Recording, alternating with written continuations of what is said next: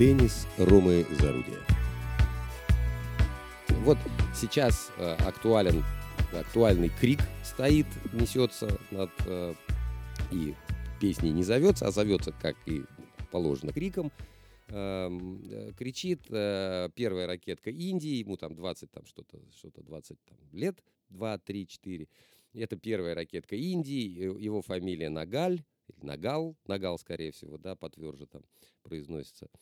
Э, этот парень э, уже несколько лет первая ракетка, он профессиональный теннисист, он э, там во второй сотне сейчас, самая высшая его позиция, по-моему, 122 и при этом он вот прямо сейчас нам сообщает, что у него на счету, как в начале года наличным, как было 900 э, евро, так у него и, э, значит, в конце года у него все те же 900 евро. То есть он все, что он там зарабатывает, он все тратит на тренеров, на перелеты, на страховки, на медицинские всякие манипуляции, на диагностику и, и тому подобное. То есть они еле-еле сводят концы с концами, и в отсутствии крупных каких-либо сделок с крупными спонсорами они влачат, по сути, нищенское существование. Они выглядят, эти девочки и мальчики, гламурными мерзавцами в юбочках и шортиках, и, там, сказать, глянцевые все такие. Но по факту они иногда вынуждены ботинками своими, то есть ну, кроссовками делиться. Да? То есть те, у кого есть контракт с кроссовками, могут своим друзьям и подругам давать кроссовки, разумеется, скрывая это, потому что это приведет к разрыву сделки. Вот. И сейчас пошел разговор, возвращаясь к инфозису и прочим добывателям э, информации и к беттингу, напомню, теннис – это третий по просматриваемости в мире спорт и второй по количеству ставок, которые делаются на этот вид спорта в мире. То есть речь идет о суммарно по индустрии о миллиардных доходах. И оттуда игроки ничего не получают, потому что сбор информации идет по умолчанию в автоматическом режиме. А, и продажа этой информации идет без всякого согласия спортсменов. И они от этого ничего не получают. И вот сейчас встал вопрос о том, что надо с этим что-то делать. Для этого игрокам надо как-то объединяться. Формально они объединены а, под, а, в рамках ассоциации, но ассоциации мало что делают для того, чтобы они могли себя а, прилично финансово чувствовать. Там есть, например, пенсионная программа в ATP, но пенсионный возраст в Европе наступает там от 55 и там выше, старше, а игроки заканчивают играть, предположим, в возрасте 30 лет, и даже что он, он успеет там обнищать уже к возрасту, когда ему какую-то пенсию дадут.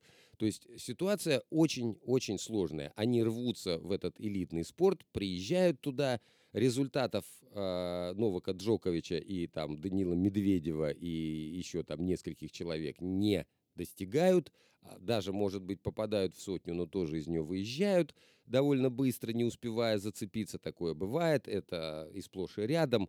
Это могут быть травмы, это могут быть психологические травмы, э, самые разные проблемы. Э, финансовые тоже, да, могут быть, просто человек не смог куда-то поехать, да, не хватило чуть-чуть очков.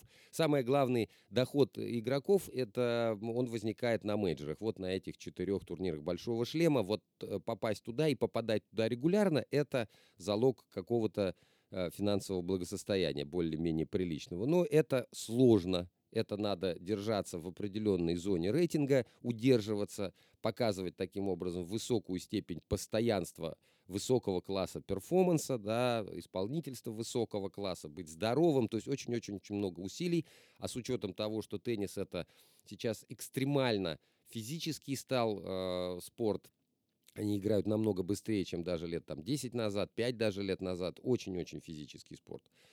Вот. И напомню, что спортсмены — это self-employment, это самозанятые люди, все на них, то есть это индивидуальный спорт. А, ни один другой спорт, э, сезон спортивный не длится 11 месяцев, такого больше нигде нет. Ни один спорт не является настолько же одиноким, как теннис – потому что э, одни на площадке один на один, там сейчас немножко коучинг разрешили, да, советы тренеров, но это тоже не решает сути дела. Все равно человек один на один со своими травмами, со своими психологическими проблемами во время матча, и он остается один на один со своими финансовыми проблемами э, и физическими вне корта он, э, ему приходится самому осуществлять менеджмент своих поездок, бронировать себе номера, не зная, насколько он задержится в том или ином месте, потому что он может выиграть и остаться, или проиграть, и надо уезжать, потому что платить за все надо, э, за аренду кортов надо платить, за еду платить, тренера надо привозить, тренер стоит э, порядка 500 э, долларов, там от 300 до 500 долларов в сутки стоит присутствие тренера, плюс туда включаются, если ты везешь тренера, ты берешь его за свой счет, ты его селишь за свой счет, арендуешь корты за свой счет, страховки все на тебе абсолютно, да, включая там э, страховку пути, по путешественникам там, в другую страну, если ты везешь тренера, а если ты хочешь еще и физио вести, то есть физиотерапевта своего, который помогает тебе, мнет тебе шею, ноги, кладет тебя там куда-то, дает тебе там какое-то питье, для тебя рассчитывает колораж, следит за твоим э, сном, э, дает какие-то советы, то есть этот человек тоже оплачивается, то есть эти все команды оплачивает человек сам, при этом он э, формально э, Э, работает на ATP, но ATP это довольно, или WTA, женский тур, это довольно жесткие организации по отношению к спортсмену.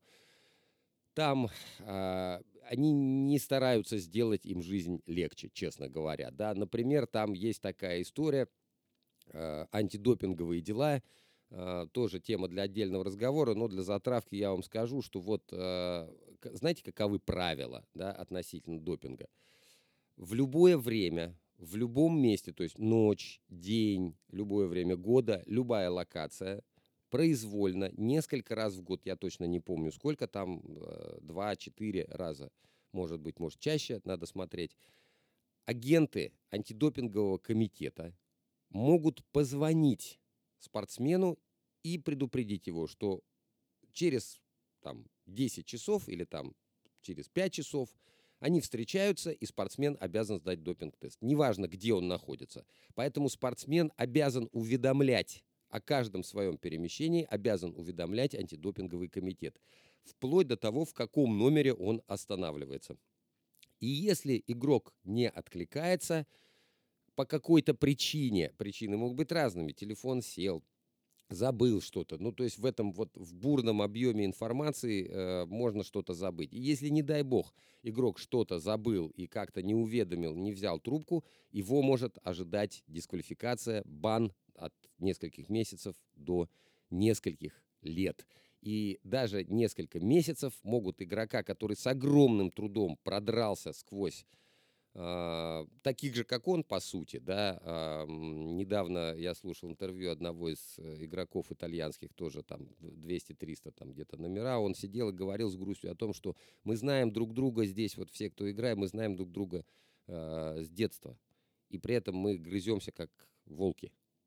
И это очень сложная ситуация. И вот в результате этого он что-то достигает, и тут его раз и он не взял трубку, и его банят, и это означает, это зачастую это может означать конец карьеры. А, потому что он выпадает из соревновательного процесса. Да, тренироваться ты можешь, но если ты не выходишь соревноваться в реальную, так сказать, обстановку, то у тебя пропадает уверенность в себе, восстановление уверенности в себе – это отдельная, как бы, это отдельный огромный труд психологический, не только физический. Вот, и теперь речь зашла о том, что спортсмены, э, надо бы, чтобы спортсмены каким-то образом получали доход от тех данных, которые они генерируют и которые отдаются беттинговым компаниям. Потому что разрыв страшный между доходами э, игроков первой сотни и даже первой десятки, потому что 90% э, денег забирают первые 10 примерно человек в теннисном рейтинге. Все остальные там быстро-быстро доходы начинают уменьшаться к огромному, к сожалению, и за пределами первой сотни там уже практически никаких доходов нет. Они, как я вам говорю, э, еле-еле сводят концы с концами. Вот. Кстати, вот по поводу допинга, э, недавно э, резко вдруг нахлобучили или СМР такой игрок, прекрасный спортсмен шведский, его резко нахлобучили на 4 года за то, что он там где-то трубку не взял. Чего. Это всегда история мутная. Кто не взял, почему не взял, где был, там они все что-то отвечают, что-то говорят. Может да, может нет. Но в итоге человек, человек в такое состояние впал, что он объявил резко, довольно успешный игрок, резко объявил о том, что он завязывает с этим теннисом и знать больше ничего про это не хочет. Это что это такой мудизм адский, вот то, что сейчас происходит с этими его звонками, где он там трубку ночью не взял где-то случайно, и 4 года бан, это все. И с него этого мудизма достаточно. Вот такие вот дела. И, кстати, борются за то, чтобы основным борцом мы видим за то, чтобы спортсмены профитировали от э, больших данных, от беттинга. Э, здесь мы, как неудивительно, видим э, опять-таки Новака, упоминавшегося уже в начале, который об этом в открытую говорит. Это, это его один из главных его коньков в создании профсоюза игроков PTPA. Э, он говорит о том, что надо сделать так, чтобы спортсмены жили нормально, да, чтобы они не думали о том, чем они э, завтра будут заниматься, если они подвернут себе ногу, как они эту ногу вылечат, и как они вернутся, и вообще на что они будут жить. Вот такие дела. И это еще раз о том, как это со стороны выглядит и как это внутри происходит. И это только малая часть. Понятно, что э, все может быть глубже и интересней. И мы продолжим. Оставайтесь с нами.